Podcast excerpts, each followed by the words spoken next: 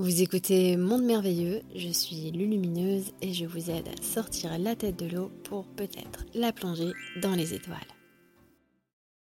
Est-ce qu'il y a des incarnations forcées par des êtres de l'ombre? Les êtres de l'ombre ne sont pas au-dessus des lois cosmiques. Ils ne peuvent en aucun cas forcer une âme à s'incarner. Mais je vais expliquer quelque chose par lesquels la force obscure peut insidieusement, quelque part, enfermer l'âme.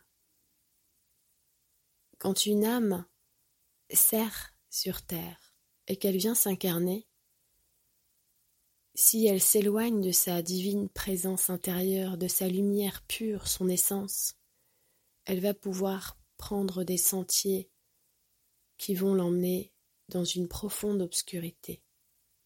En cultivant cette profonde obscurité, elle s'aventure dans les méandres et les souffrances de sa propre causalité, et elle va créer des dissonances. Dans sa causalité, dans tout ce qu'elle va planter, elle va créer beaucoup de dissonances, et elle sera tenue de rééquilibrer ce qu'elle a créé par cette loi d'affinité, par cette grande loi de résonance, par cette grande loi de l'harmonie universelle qu'est l'amour.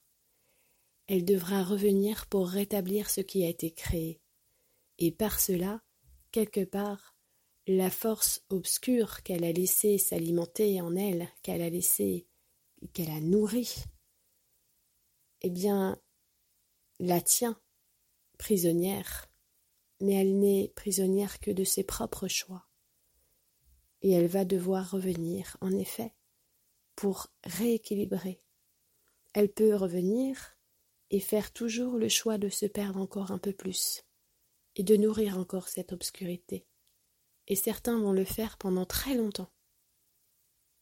Mais la loi est la loi, et toutes les dissonances vont se changer entre de grands torrents de déséquilibre.